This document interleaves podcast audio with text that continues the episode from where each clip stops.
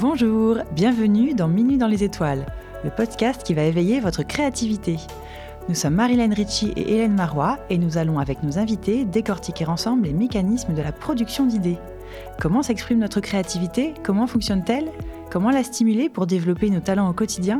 C'est ce que nous allons explorer dans cette saison spéciale enregistrée à 104 Factory, l'incubateur de start-up culturelles et créatives du 104 Paris. Nous recevons aujourd'hui Samuel Lepoil, directeur artistique et cofondateur de Tamanoir Immersive Studio, qui développe des expériences immersives.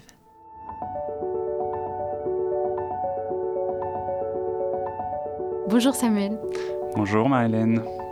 Tu fais tes études à la Sorbonne où tu explores les nouvelles écritures puis intègres les Gobelins pour suivre le cursus de game design et jeux. Tu te passionnes pour le théâtre et décides de fonder avec Rémi Tamanoir Immersive Studio pour apprivoiser le langage de l'immersion. Chez Tamanoir, vous défendez l'immersion comme nouvelle forme d'expression aux facettes multiples et êtes convaincu qu'inventer une expérience immersive n'est pas qu'une affaire de technologie. Nous allons découvrir à travers ton parcours et tes expériences ce qu'est l'immersion sous toutes ses formes, comment on crée en équipe et monte des projets de l'idéation à la diffusion.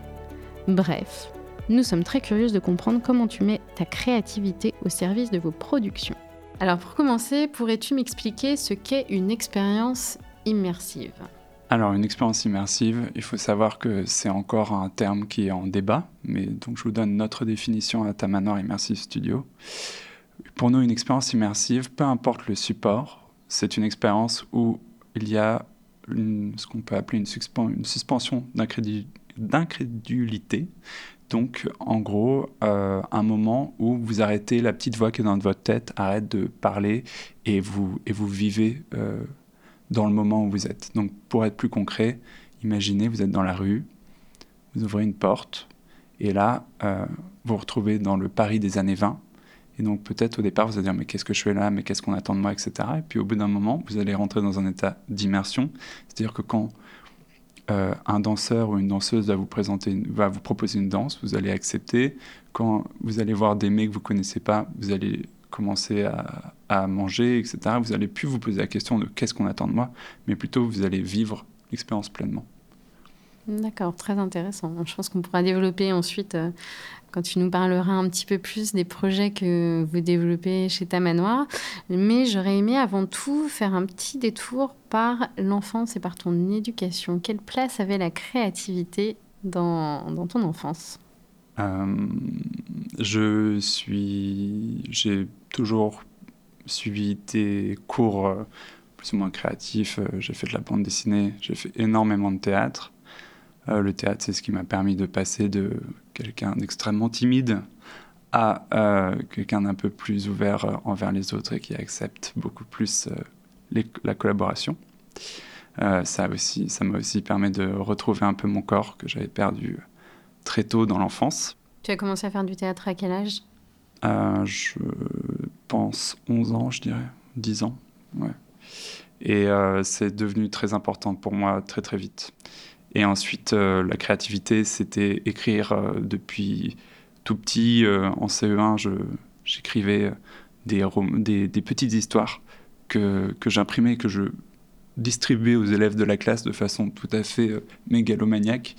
Euh, je, faisais déjà des collaborations avec euh, des gens pour les illustrer, etc. Donc ça, j'ai vraiment perpétué ça. Hein. Oui. Très jeune, en effet.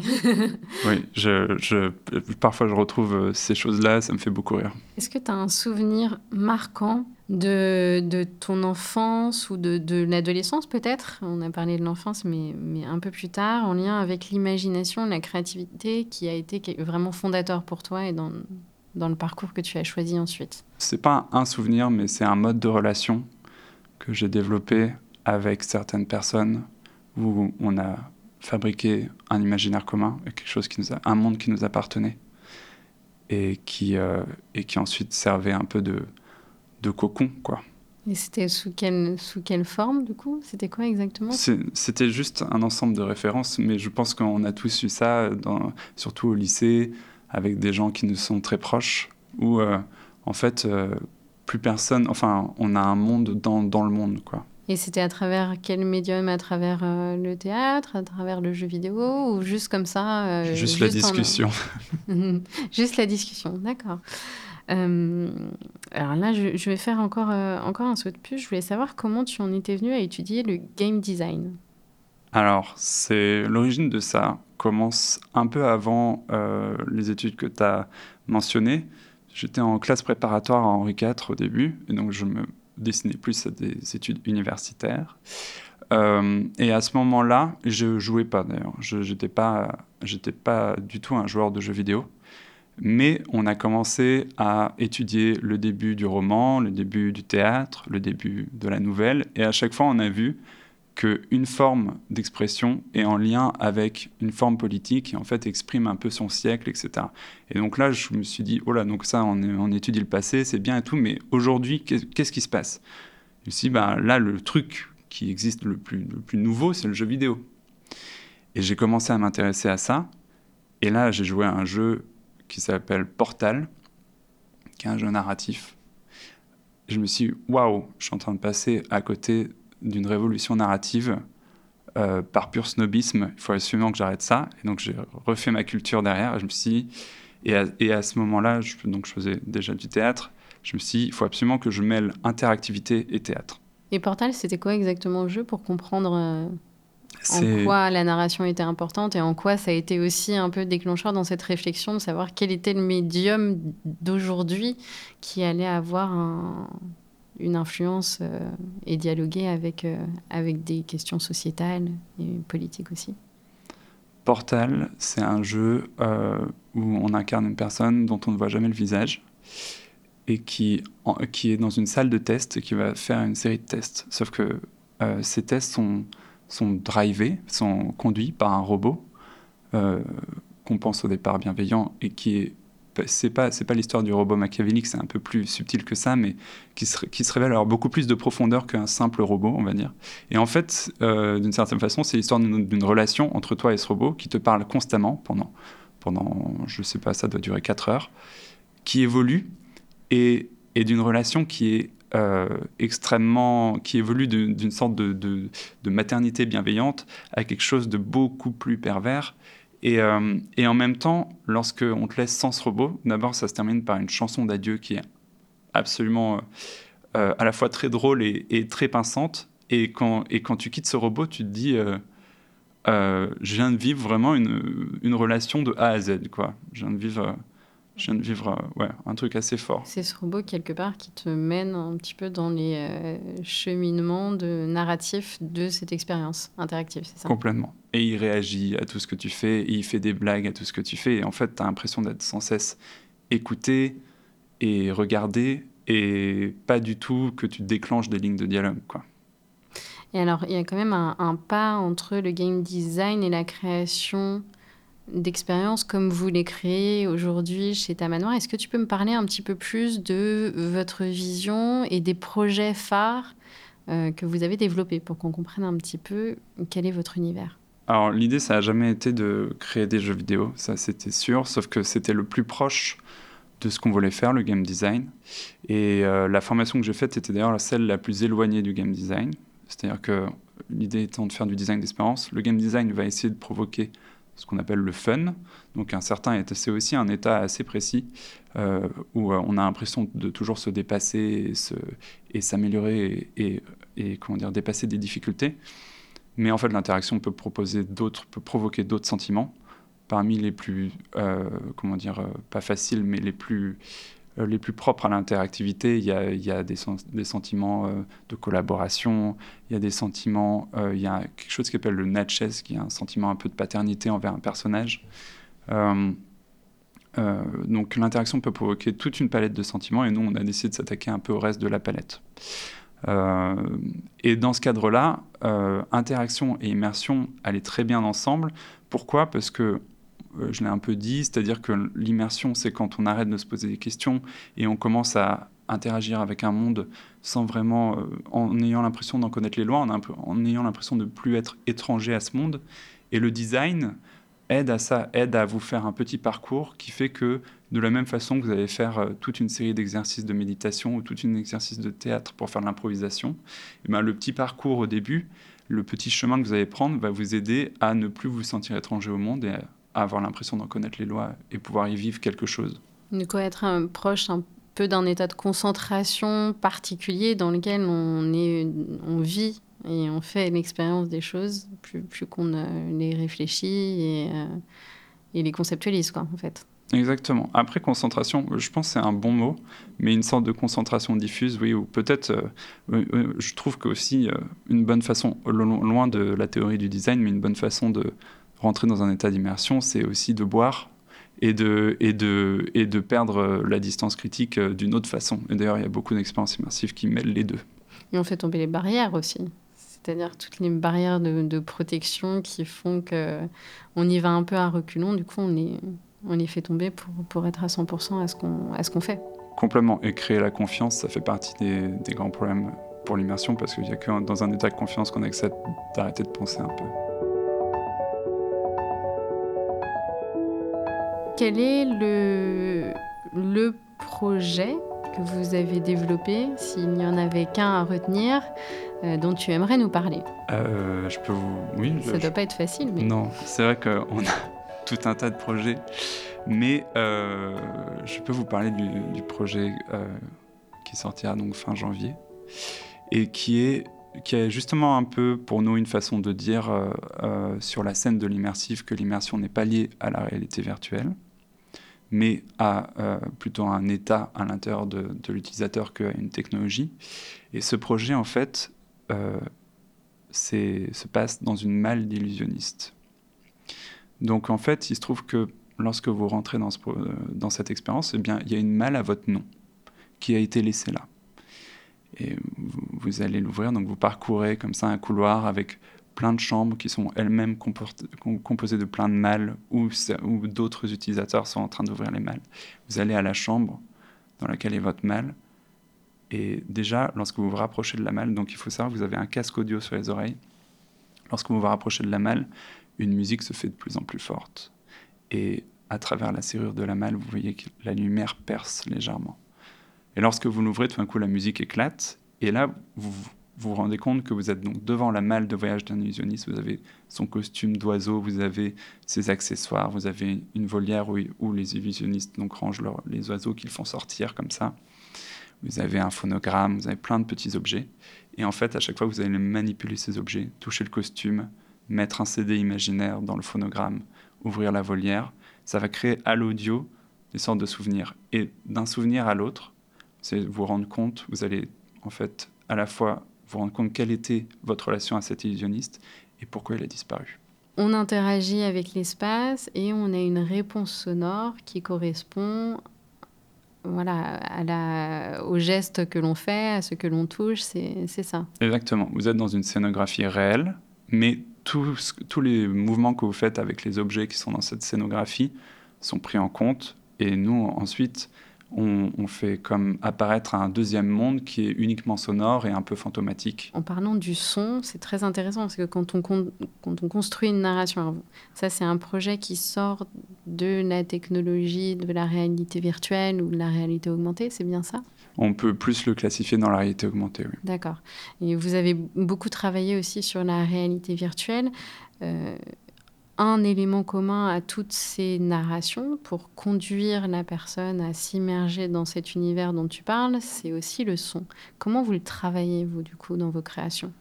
Alors, le son, c'est une des parties les plus complexes euh, de l'immersion, notamment parce que euh, maintenant qu'on crée des espaces dans lesquels on peut interagir, il faut que le son aussi, il soit spatialisé. Donc, il faut qu'on ait l'impression d'être dans un espace sonore peut-être pas forcément cohérent, mais qui, est, qui lui-même a une profondeur dans laquelle je peux me déplacer, qui a des variations en fonction de là où je vais écouter, etc. Euh, ce qui est intéressant aussi, c'est que ça, reste un des, un des sens, je dirais, qui donne un accès le plus rapide à l'intimité et aux sensations et aux sentiments. Il suffit de voir l'effet d'une bande son de violon sur, euh, sur, euh, sur une image. Donc nous, on, le, on essaye toujours d'avoir une, sorte de principe de traitement de son par expérience qui fait sens à cette expérience. Là, par exemple, sur l'expérience que j'ai décrite, on s'est dit que c'était la meilleure façon d'avoir cette sensation un peu de, euh, fantôme et de, et de contre-monde que pouvait apporter le souvenir. Euh, mais dans d'autres expériences, euh, on a décidé de le, créer un peu différent. L'avantage du son, c'est qu'il peut être interactif. Dans une, dans une expérience sur la danse, par exemple, on va, on va, au lieu de vous donner l'impression qu'il faut être super bon danseur et tout ça, on va plutôt faire réagir le son à vos gestes que vos gestes au son. Et donc c'est une autre façon un peu de vous prendre par la main et de vous amener à, vous déhancher, à, plus impliquer votre corps dans l'expérience. Et comment concrètement l'écriture se passe? Euh, Vous partez d'une idée, ensuite vous la posez sur le papier, est-ce que vous en discutez euh, avec Rémi qui est cofondateur aussi? Comment vous, vous développez, vous partez d'un point de départ de zéro à ensuite le développement d'un projet et sa diffusion? Alors oui, euh, tout se passe avec euh, Rémi Large qui est le cofondateur de Tamanoir. On est vraiment dans, une création en duo. en général, ça commence par un pitch que je fais à Rémi et Rémi qui me dit que j'ai vraiment encore penser à un truc complètement délirant. Et puis après, tous les deux, on finit par trouver quelque chose d'un peu plus réaliste. Euh, c'est ce qu'on pitch, c'est plus des sensations parce que euh, qu'une histoire. Déjà parce que l'histoire, finalement, euh, l'utilisateur va en faire un peu aussi sa, propre, sa propre histoire. Donc, c'est difficile de pitcher une histoire vraiment, vraiment comme on pitcherait un scénario de, film. Et ensuite, moi, c'est ça qui m'intéresse euh, euh, dans ce qu'on fait, c'est qu'on n'écrit pas tout seul dans notre coin. En fait, on écrit avec les utilisateurs, on fait tester très rapidement tout ce qu'on fait. On fait dès qu'on a une idée, finalement, on va même l'écrire sur un papier et dire à, nos amis imagine, là tu te retrouves là, tu te retrouves dans cet espace-là, il y a telle fenêtre, il y a tel, il y a objet, il y a tel objet, qu'est-ce que tu fais, qu'est-ce que tu vas faire? Et en fait, c'est en récoltant un peu les, réactions des gens que on commence à écrire une histoire. Donc y a un peu un mélange entre comment le public réagit et ce que nous et vers nous, vers quoi nous on veut les amener. Donc vous développez les projets complètement en lien avec le public dès le départ, c'est ça? Ouais, c'est l'idée. C'est comme euh, par exemple, le marbre, c'est la matière du sculpteur. Pour moi, le public, c'est notre matière. C'est très intéressant parce que dans les littératures sur la création, la créativité, euh, il y a un auteur qui est euh, Srini Rao qui a écrit un livre qui s'appelle euh, No Audience of One. Donc, c'est-à-dire quand on est artiste, créateur, au final, la première audience et la seule audience, si on veut créer et être fidèle à sa vision, c'est soi-même. Et justement, avec cette idée de ne pas forcément confronter avec le public tout de suite, c'est ses influences, ses idées. Comment, comment tu t'inscris par rapport à cette vision des choses? C'est la grande problématique euh, de notre euh, métier. Est-ce que nous sommes des designers ou est-ce que nous sommes des artistes, en gros? Est-ce que nous, est-ce que nous faisons un truc, quelque chose, une expérience pour un public en basiquement en servance publique, en répondant à une problématique qui nous est donnée en servance publique? Ou est-ce qu'on ou est-ce qu'on est comme un artiste et on va un peu, comment dire, agrandir notre perception, aller percevoir des choses parce qu'on s'entraîne, que le public n'a pas forcément le temps ou, l'entraînement pour percevoir, et la créer, et ensuite, voilà, essayer, essayer de faire en sorte que les gens la voient, mais sans aller plus loin. Pour moi, on est un peu des deux, puisque on va avoir, enfin, je ne sais pas si on est un peu des deux, on est peut-être une catégorie qui est en train de se former, puisqu'on va avoir euh, une envie, euh, on sait pareil, on va essayer de, en, s'entraînant, en, travaillant notre perception, de percevoir des choses qui nous paraissent intéressantes à, travailler, soit en dehors de notre médium, soit grâce à notre médium. Mais ensuite, euh, cette envie, euh, puisque comme je disais, notre matière, c'est finalement les réactions du public, les interactions du public, et eh ben, on va, on va l'amener grâce à, grâce à des tests. Mais finalement, je pense qu'il y a une différence entre confronter une idée au public et recevoir leurs critiques et la changer, et, plutôt, et, et comment dire, essayer d'informer une idée par le public et garder le cap, Mais regardez comment le public réagit, de la même façon que ben, un artiste, il va faire plusieurs croquis jusqu'à ce qu'il arrive à ce qu'il veut. Ben, nous, on fait pareil. C'est-à-dire que si moi, mon but, lorsque vous voyez un oiseau se poser sur votre main, c'est que vous le caressiez, eh ben, je vais faire en sorte, d'itération en itération, pour que vous le caressiez. Et je vais écouter ce que le public fait. Mais en général, d'ailleurs, on, on, on observe plus qu'on écoute les gens qui nous disent qu'il faudrait faire ça. On, est plus, on regarde plus comment ils interagissent intuitivement euh, dans, dans l'expérience. Et pas forcément se fonder sur la formulation qu'ont eux de ce qu'ils ressentent, mais plus les voir euh, au réel, en faire l'expérience voir comment, comment ils se débrouillent avec ça. Et la différence est souvent frappante, euh, puisque on voit des gens euh, vraiment être dans l'expérience, et puis à un moment donné, euh, je sais pas, il leur, arrive quelque chose, euh, il y, a, quelque chose qu'ils ne comprennent pas ou, euh, qui ne, veulent pas faire. Et en fait, étrangement, lorsqu'ils vont vous le raconter, ils vont plus travailler, ou alors parfois on sent qu'ils sont mal à l'aise, et ce malaise, ils vont le transformer plutôt dans des, retours utilisateurs basés sur des problèmes de design, etc. Et c'est intéressant comment le sentiment se transfère vers l'analyse derrière. Hmm. Après, il y a beaucoup de biais par lesquels, euh, par lesquels on, traduit les choses que, dont on fait l'expérience. C'est-à-dire quand il y a euh, un sentiment euh, qui est un peu dissocié entre l'expérience qu'on fait, la manière dont on la ressent, etc., on va avoir une tendance aussi à, dans le déclaratif, à aller dans une direction qui n'est pas forcément en lien avec l'expérience qu'on a faite, nous. Quoi. Ouais, complètement.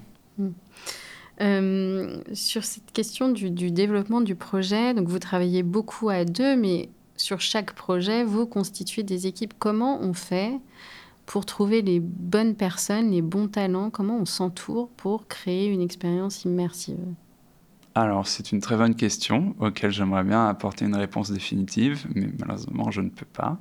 Nous essayons, euh, c'est beaucoup quand même de la confiance euh, et, et ben, des relations. Donc, euh, ce sont des gens, en général, avec lesquels on travaille sur les longs projets, avec qui on a déjà travaillé sur des projets courts et avec qui ça s'est bien passé. Ce sont aussi des gens euh, avec qui on a l'impression de partager certaines valeurs euh, qui vont ensuite s'exprimer dans le travail et qui sont plutôt des valeurs d'écoute et, comment dire, une certaine humilité puisque quand on travaille avec un public et quand on doit écouter un public, il faut aussi être capable de voir quand nos idées ne fonctionnent pas. Euh, et, et, en général, ce sont des gens aussi qui, sont, qui deviennent nos amis ou qui le sont déjà. Et du coup, une équipe pour, euh, pour monter, alors je suppose qu'en fonction des projets, ça peut vraiment être euh, dans des dimensions très variables, mais c'est à peu près combien de personnes pour, pour développer un projet comme les projets que vous développez? Alors ça peut être en effet très variable. Nos projets, comme ils sont plutôt de taille réduite, euh, comportent environ une dizaine de personnes qui travaillent. Parmi ces, ces personnes, donc il y a Rémi Large, le producteur, il y a moi. Ensuite, euh, euh, ce qui est un peu l'accord team. Ensuite, on va plutôt, on va prendre quelqu'un pour développer les visuels. Et ensuite, il va y avoir quelqu'un qui va, donc, si jamais il y a de la 3D, modéliser. Et il va y avoir des profils qui sont assez peu connus, mais euh, comme par exemple le euh, Creative Technologist ou, euh, ou, le Creative Coder, qui sont en fait des gens qui, par exemple, avec des mathématiques, vont créer des textures, vont créer des réactions. Par exemple, comment on code un essaim d'oiseau et comment est-ce qu'il se comporte. Et donc ça, c'est moi des gens avec qui j'adore travailler parce qu'ils sont capables de transformer le chiffre en sentiment et le sentiment en chiffre. Et ça demande une, une finesse dans les deux matières qui est assez forte. Et du coup, c'est quoi le type de parcours de ce genre de profil, créative technologiste En général, ils sont un peu fous et ils se sont faits eux-mêmes. C'est un parcours euh, d'autodidacte. Pour moi, ce sont les, enfin, pour moi, ce sont les personnes les plus artistiques euh, avec lesquelles nous travaillons. C'est quelque chose d'assez c'est fou à voir. Comment on travaille avec ce, type de talent, ce type de personne Parce qu'il y a un double langage. Tu parlais du langage de la création, de l'artistique et du langage de la technologie aussi. Comment on instaure une porosité? Comment on brief quelqu'un qui travaille sur ces deux domaines qui pourtant a priori comme ça, pourrait paraître très éloigné. Euh, bah, c'est en effet une des difficultés. Donc ce qu'on essaye de faire, ça va être de toujours euh, revenir un peu à la vision du projet, à qu'est-ce qu'on veut exprimer à ce moment-là, à quel sentiment on veut faire vivre à ce moment-là, plutôt que d'écrire le projet. Parce que très clairement, notamment grâce, si jamais on fait un projet technologique, les limitations de la technologie sont encore très fortes malgré ce qu'on peut penser. Et donc, euh, il faut, il faut quelqu'un comme ben, un développeur, c'est comme un artisan, c'est-à-dire qu'il sait ce qu'il peut faire avec son outil. Et donc, il a, on a intérêt à ce qu'il comprenne bien ce qu'on veut faire pour qu'il dise, OK, ben, on peut le faire comme ça ou comme ça, plutôt que d'essayer d'appliquer ce qu'on lui dit de faire. Donc, c'est vraiment une collaboration. Et même avec nos développeurs, on est dans une collaboration artistique.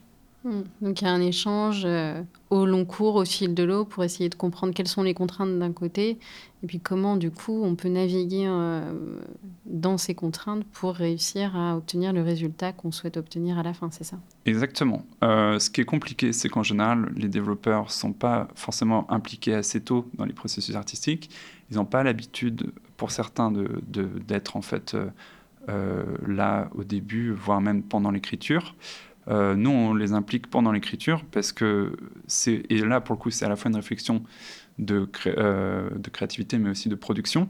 Parce que si on veut faire obtenir tel effet ou véhiculer tel message, parfois, on peut imaginer quelque chose, le donner à un développeur qui mettra un mois à le faire, mais il peut aussi avoir l'idée qu'il le fera, qu'il le fera en une semaine, mais il le fera un peu différemment. Hmm, donc, euh, impliquer suffisamment en amont dans la réalisation du hmm. projet, ça peut changer la donne euh, complètement, euh, Dans, le timing et la manière dont on le réalise. Quoi. Ouais. Et quand on creuse un peu, on se rend compte que, parce que les, les développeurs, donc on, en général choisi, surtout dans le jeu vidéo, choisissent cette carrière parce qu'ils avaient eux-mêmes des rêves de jeu, des rêves d'expérience. Et, et les formations actuelles euh, les poussent un peu à les, à abandonner, à rester très focus sur, euh, sur le développement euh, de leur, de leur code, etc. Mais en fait, dès qu'on gratte un peu, on peut les amener à réinvestir l'expérience avec, avec tout ce qui les a poussés en fait, à, à, à acquérir leur capacité. Et là, ça devient intéressant. C'est vrai qu'on a la tendance à hyper spécialiser les gens aujourd'hui. On n'a plus du tout cette volonté d'avoir une vision transversale et globale dans les profils qu'on recrute.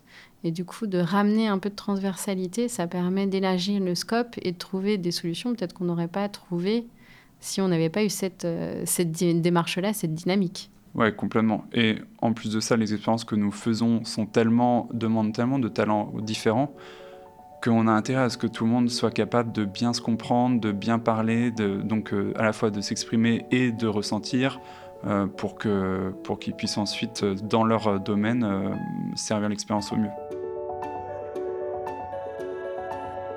On parle de la réalisation du projet, mais pour mener un projet à bien et pour ensuite le diffuser, il faut convaincre des gens. Convaincre des gens de le financer, convaincre des gens de le, diffuser aussi. Comment on arrive à convaincre les gens quand on porte un projet? Alors c'est une bonne, euh, une bonne question. C'est un, une histoire de désir, je pense. C'est une histoire euh, de Ariane Nouchkine. Elle disait il n'y a rien de plus désirable que le désir. Moi, c'est quelque chose à laquelle je pense assez régulièrement. Euh, en l'occurrence, donc, euh, y a, on doit toujours convaincre à peu près trois, trois, trois institutions, on va dire, enfin trois, trois parties prenantes enfin quatre. Le premier, c'est l'équipe. Le deuxième, ça va être des institutions publiques. Le troisième, les institutions privées. Le quatrième, le diffuseur. Euh, il faut parler à chacun sa propre langue, ce qui est quand même un exercice particulièrement complexe. Et en fait, d'une certaine façon, les projets se forment aussi au contact de ces gens-là, pas forcément parce qu'on fait des projets pour leur plaire, mais que quand tu dois expliquer basiquement dans quatre langues différentes le projet, et eh ben, ça veut dire que le projet existe bien si tu arrives à en parler de quatre façons différentes. Et donc, euh, on, commence à se poser des bonnes questions à ce moment-là quand on est capable de, le, retranscrire comme ça. Donc, euh, en l'occurrence, en France, on a énormément, énormément de chance, on le dira jamais assez, d'avoir le Centre national du cinéma qui aide la recherche. Et c'est pour ça que dans le, dans le domaine de l'immersif, la France fait vraiment figure euh, de, parmi les numéros 1, donc euh, Cocorico. Et, et, on a également plein de marques de luxe, on a également plein de plein d'institutions privées qui ont toute une tradition de mécénat et qui nous permet de poursuivre ce genre d'expérience. Une question aussi sur, sur des méthodologies de travail, parce que pour réussir à, à maîtriser ces différents langages, mais d'ailleurs le langage de l'immersion en est un aussi, est-ce que tu as développé des sortes de process, des méthodes de travail qui permettent d'avoir plus de fluidité et, d'améliorer la, réalisation de, vos créations? Ou est-ce que c'est intuitif Alors j'avoue que la méthode de travail, c'est pas là où vous allez me trouver le plus efficace. Euh, je suis plutôt. Euh, enfin, j'ai tendance à développer une méthode de travail par projet quand même, mais en général, elle arrive quand j'ai fini le projet. Je me dis, tiens, j'aurais dû le faire comme ça, celui-là.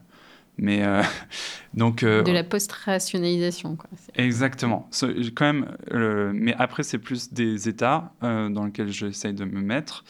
Et je sais que. Je sais qu'il faut que je commence en. Donc, une fois que j'ai piché le projet à Rémi, je sais qu'il faut que je commence en, m'isolant. Et en général, j'ai juste du papier et des crayons et j'écris tout, tout, tout, tout. Et je me... En fait, j'écris surtout des questions. et, et, des scènes. Donc, soit j'ai des idées d'images, soit j'ai des questions. Et ensuite, une fois, alors je me balade dans ces moments-là avec vraiment des piles de papier qui commencent à s'empiler, ça devient un bordel pas possible. Et puis à un moment donné, je me dis, ah, en fait, le projet à propos de ça, j'essaie de le faire en une phrase, je vais revoir Rémi, qui fait oui, oui, peut-être. Et puis en fait, je me dis, bon, ok, c'est peut-être pas exactement à propos de ça, mais du coup, c'est à propos de ça. Et là, en général, j'ai ma colonne vertébrale et tout se range. J'aime bien ça. Ça, c'est très, très, très, très agréable. Et une fois que tout se range, eh bien, euh, j'envoie. alors là, euh, merci à tous mes proches qui reçoivent ce genre de, ces genres de, monceaux chaotiques de texte euh, pour avoir, pour que. Et je leur dis, alors raconte-moi l'histoire, parce que pour voir ce qu'ils ont compris. Et là, et là, parfois, je me dis, ah, c'est intéressant ce qu'ils disent, et j'incorpore. Parfois, je me dis, ah, ce que je voulais dire là, il n'est pas du tout passé, du coup, je reformule. Donc, du chaos naît l'idée. L'idée, ensuite, est confrontée, affinée. Ouais. Confrontée à un public euh, de proches pour ensuite être affinée et passer au plan d'action. Ouais. Et, je, lorsque, enfin, je suis incapable de dire que j'ai fini. Donc en général, c'est aussi un moment donné où je sens que j'ai plus de respiration. Et là, je, et là, j'envoie. Mais en fait, j'ai déjà dans la tête beaucoup de critiques. Et donc c'est euh, assez c'est vraiment des gens à qui je fais confiance parce que parce qu'il y a des trucs dont je sais qu'ils sont soit incompréhensibles, soit vraiment nuls, mais que j'ai dû balancer dans la sauce pour pouvoir continuer quoi. Alors là, pour prendre un petit peu un petit peu de recul aussi par rapport à ce que peut apporter le langage de l'immersion, parce que j'ai l'impression que vous aimez parler de ce langage de l'immersion. Est-ce que, moi je pensais à, l'une de vos créations qui était en lien avec, euh, avec euh, Magritte, euh, est-ce que tu peux nous en parler déjà? Et puis du coup nous permettre de voir en quoi l'immersion peut aussi enrichir les expériences des visiteurs sur des expositions dans des institutions culturelles ou même pour des marques Bien sûr. Alors Magritte, bah, pour faire un préambule, pour moi, le musée, c'est le lieu le moins immersif de base. C'est-à-dire qu'on te dit, on te dit reste à distance. On n'arrête pas de te le dire. Corporellement, enfin spatialement, tu restes à distance. Et on te dit aussi, on, développe l'appareil critique autour des œuvres. Euh, et alors encore, euh, encore de façon encore plus accentuée dans un musée euh, d'art contemporain, parce que l'art contemporain travaille aussi beaucoup sur l'appareil critique. Donc euh, là, en l'occurrence, notre expérience sur Magritte prend, vraiment le contre-pied de ça. Euh, c'est une expérience qui a été créée au moment, lors d'un événement organisé par le Centre Pompidou, où on devait créer autour de leur collection. Ce qui m'intéressait avec Magritte, c'est que d'une certaine façon, ces tableaux, on peut dire que ces tableaux sont interactifs. C'est-à-dire que quand tu les vois, au départ, tu as un côté euh, oula, qu'est-ce que c'est que ça? Après, tu dis pourquoi, etc. Et parfois, et c'est ça, enfin, moi, c'est les tableaux que je préfère, euh, tu, tu vois quasiment peut-être un, peut une phrase cachée dans le tableau. Euh, tu vois des choses qui ressemblent parfois à des proverbes ou parfois à des, je sais pas, à des scènes euh, assez, enfin, assez intimes ou, qui semblent, qui semblent, qui semblent résonner avec toi. Et donc, tu as vraiment l'impression que le tableau joue d'une certaine façon avec, avec toi, à travers une série de symboles qui correspondent pas tout à fait et, que, et que ton esprit essaye de, remettre un peu ensemble. Tu essayes de faire sens. Parce que ces symboles ont l'air de faire sens, mais le font jamais tout à fait. Quand tu es un public qui fait cette expérience, tu mets ton casque de réalité virtuelle, et, tu commences une sorte de jeu, c'est ça euh Alors exactement. Donc euh, une fois en se basant sur ces tableaux, on a créé une donc euh, avec Elie Michel, Léon Denise et Marie Villain une expérience de réalité virtuelle où on met un casque et on rentre dans les tableaux de Magritte. Donc un, vieux fantasme qu'on peut voir dans toute la littérature de pouvoir rentrer dans un tableau. Et, et, et l'idée, c'est de passer d'un tableau à l'autre en jouant sur les mêmes choses euh, sur lesquels euh, le, peintre jouait. Donc euh, l'anamorphose, le jeu sur la perception, le jeu sur la symbolique. Et lorsque vous... Donc on vous laisse vous déplacer dans un espace en essayant de découvrir un peu l'organisation interne du tableau, un peu comme quand on regarde les tableaux de Magritte. Et une fois que vous l'avez, ça crée des portes qui vous permettent d'accéder au prochain tableau. Donc effectivement, ça permet de recréer de l'immersion dans cette expérience muséale que tu dis beaucoup sur une forme de mise à distance, de la réinventer quelque part et du coup d'approcher les choses sur l'inconnu en se réinventant aussi à travers les projets que vous développez. Exactement. Et euh, je pense que après les musées euh, sont, ont vraiment l'œil extrêmement, enfin, sont vraiment très intéressés par la question de l'immersion. Je pense à raison et ils sont en train de développer, enfin, il y a des super efforts de fait pour développer ce nouveau type de médiation. Merci beaucoup Samuel pour cette immersion dans ton univers créatif. Ravi d'en savoir un peu plus sur ce qui provoque l'immersion et permet d'engager le public dans de nouvelles expériences de visite. Nous savons maintenant aussi ce qu'est un créatif codeur et je suis certaine que nos auditeurs seront eux aussi curieux de suivre vos futures créations. Je vais maintenant laisser la parole à Hélène pour un voyage dans tes étoiles.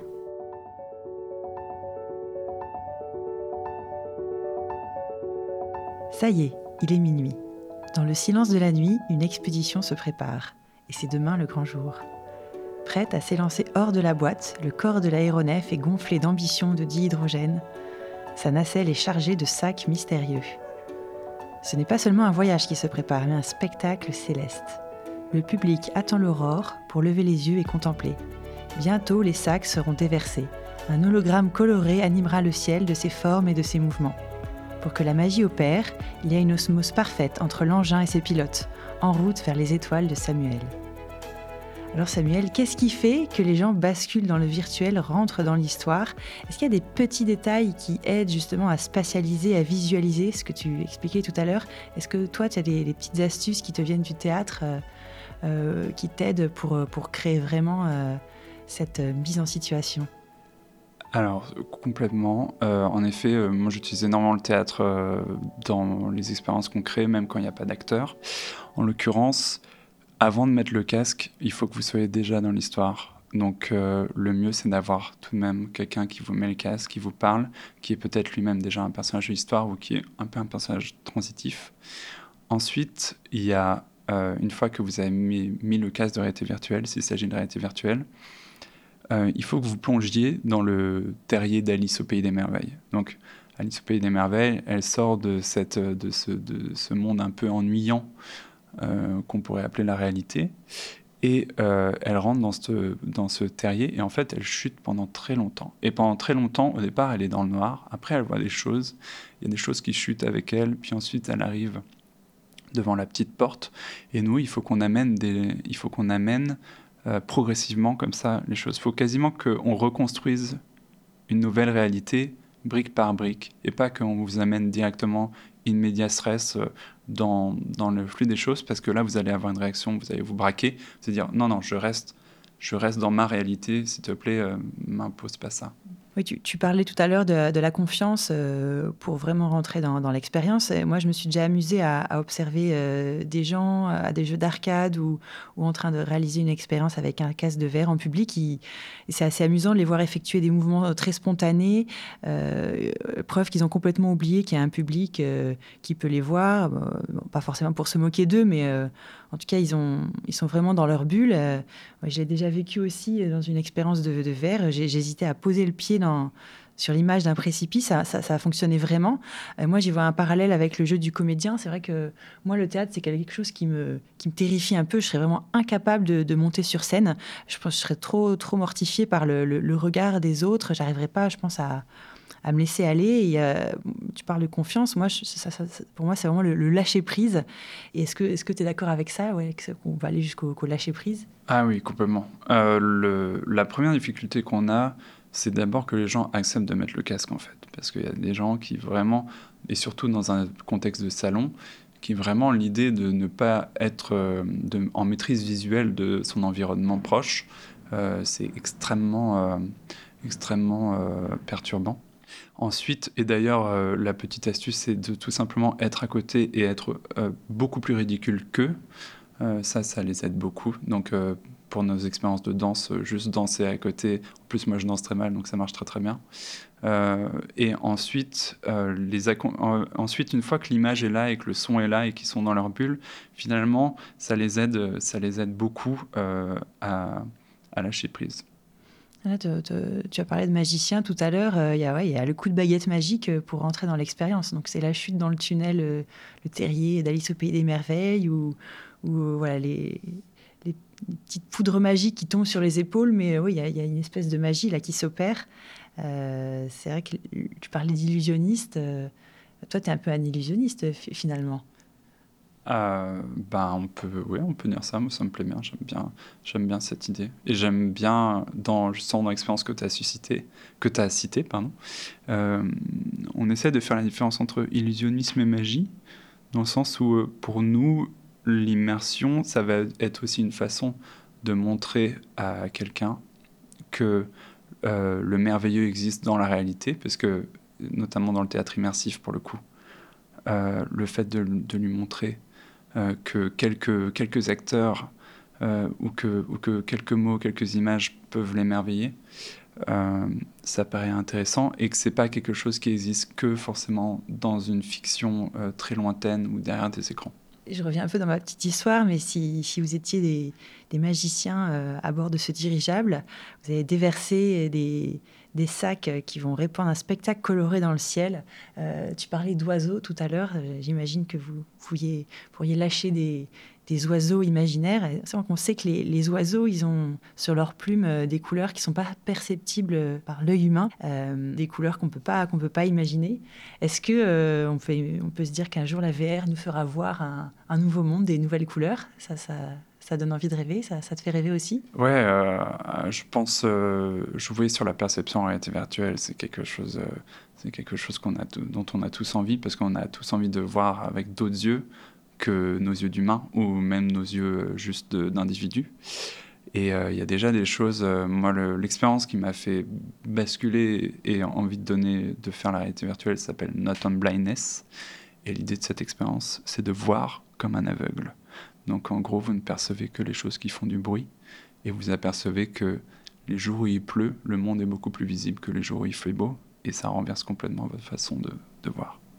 J'avais écouté euh, un podcast, un des podcasts préférés qui s'appelle euh, Sur les épaules de Darwin euh, à l'intérieur euh, d'un épisode euh, où Jean-Claude Amezen, l'animateur, parlait de, synesthésie. Il racontait, je crois que c'est l'expérience d'un écrivain qui s'appelle Oliver Sacks, qui racontait qu'effectivement, avec la, pluie, il prenait conscience de tout le paysage qu'il y avait autour de lui et, que ça l'était vraiment à combiner bah, ses, perceptions entre la vision et, l'audition.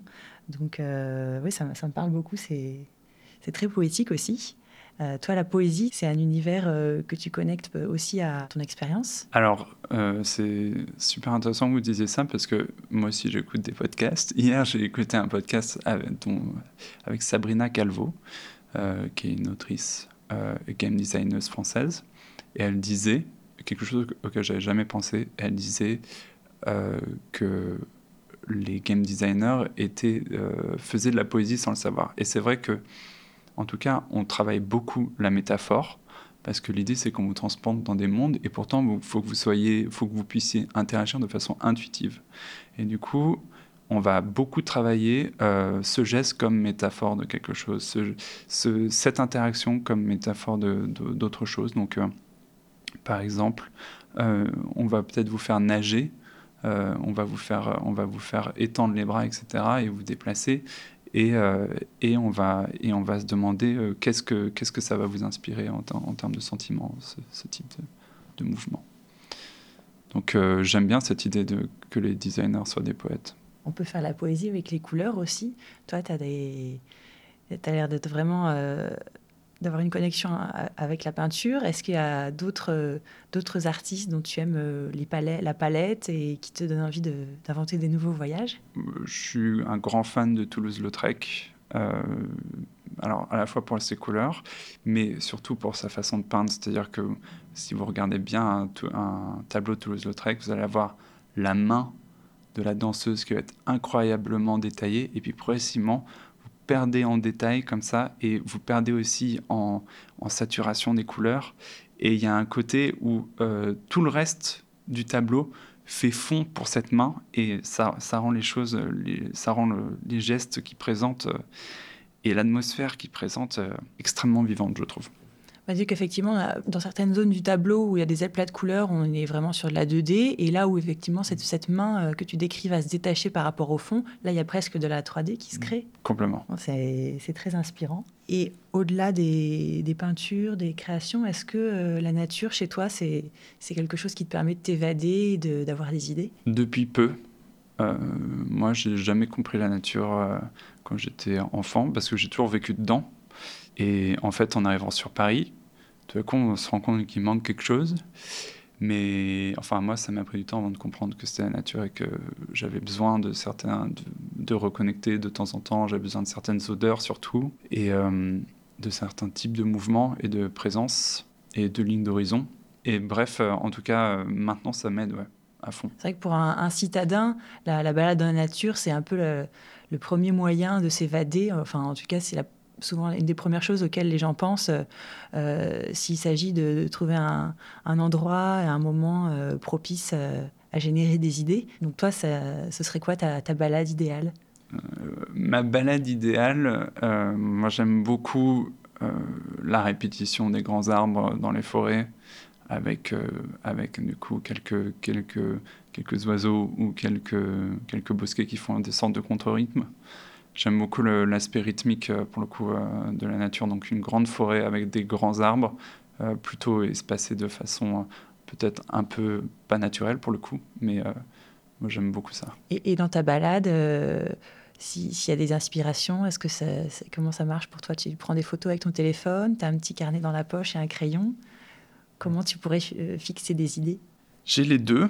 Euh, je les utilise très peu. J'ai tendance à, j'ai tendance à penser que euh, le fonctionnement de la mémoire euh, permet de sélectionner les choses et voire même de les approfondir sans faire aucun effort. Donc c'est quand même plutôt rentable. Le... Puisque je pense que on va avoir une idée et en fait si elle est assez forte, elle va revenir dix fois et, et on va s'en souvenir. Comme une évidence. Exact, comme une évidence. Et je me suis aperçu de ça parce qu'avant, je prenais beaucoup de notes. Et quand je relisais mon carnet, je me rendais compte que j'avais écrit dix fois la même idée sans m'en apercevoir. Ah, c'est amusant ça, d'accord. Eh bien, je pense qu'on a, on a fait un bon tour euh, dans ton univers. Euh, j'aimerais quand même te poser une dernière petite question. Euh, à quoi ressemblerait une constellation qui porterait ton nom? Waouh Je pense que ça ressemble, ça ressemblerait à un œil euh, tourné vers la planète. C'est une réponse très onirique. Cet œil, il nous invite euh, à un, long voyage. Malheureusement, notre dirigeable s'est arrêté pour donner un grand spectacle. Alors, qu'est-ce qu'on fait? Quel serait euh, le meilleur moyen de transport pour rejoindre cette constellation? Hmm, Je dirais un cirque volant. Un cirque volant. Eh bien, j'achète mon ticket tout de suite. Merci Samuel. Merci à vous.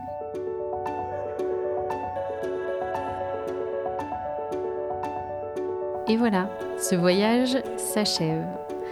Vous pourrez retrouver toutes les références liées à cet entretien sur notre site minuitdanslesétoiles.fr. Si vous avez aimé ce moment passé ensemble, n'hésitez pas à vous abonner pour ne pas manquer les prochains épisodes et à nous suivre sur Twitter et Instagram at Minuit dans les étoiles.